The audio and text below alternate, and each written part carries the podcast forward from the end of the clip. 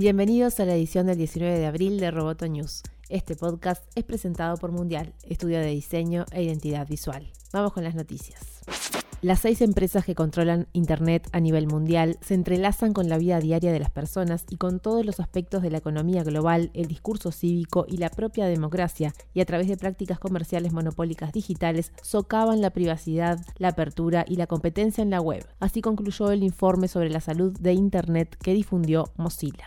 Allí especificó que a través de su tamaño y diversos conglomerados, unas pocas empresas que incluyen a Google, Facebook, Amazon o Baidu, Tencent y Alibaba de China se hacen del control de la red. Si bien el análisis destacó que estas tecnológicas han ayudado a miles de millones de personas de todos los ámbitos de la vida a darse cuenta de los beneficios de Internet, consideró que es contradictoria la consolidación de su poder. El documento afirma que las corporaciones están adquiriendo acceso sin límite a nuestra vida personal y detalla su capacidad para darle sentido a enormes cantidades de datos con el uso de inteligencia artificial y computación cuántica. Mozilla pidió que los gobiernos tengan un rol en reajustar el poder, ya que son lentos y obsoletos nuestros modelos antimonopólicos, por lo que debemos reconsiderarlos para que puedan ser más efectivos en la rápida era de mercados digitales y efectos de la red.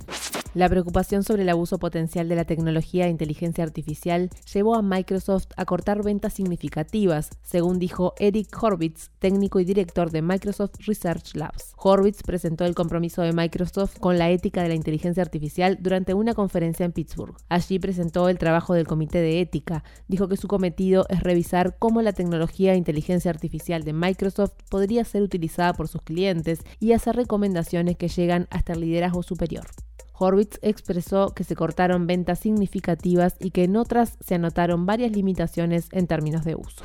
SpaceX lanzó un satélite de la NASA para buscar vida extraterrestre. La agencia estadounidense inició la misión TESS, que analizará durante los próximos dos años alrededor de 20.000 planetas fuera del sistema solar. El despegue del cohete Falcon 9 de SpaceX, en donde viaja el satélite, ocurrió sin problemas a las 18.51 hora local después del retraso de dos días que sufrió la misión del lunes. El objeto, que fue desarrollado en colaboración con el Instituto Tecnológico de Massachusetts y que está valorado en 337 millones de dólares, observará el 85% del cielo para encontrar exoplanetas fuera del sistema solar y más adelante determinar si se dan las condiciones necesarias para que haya vida.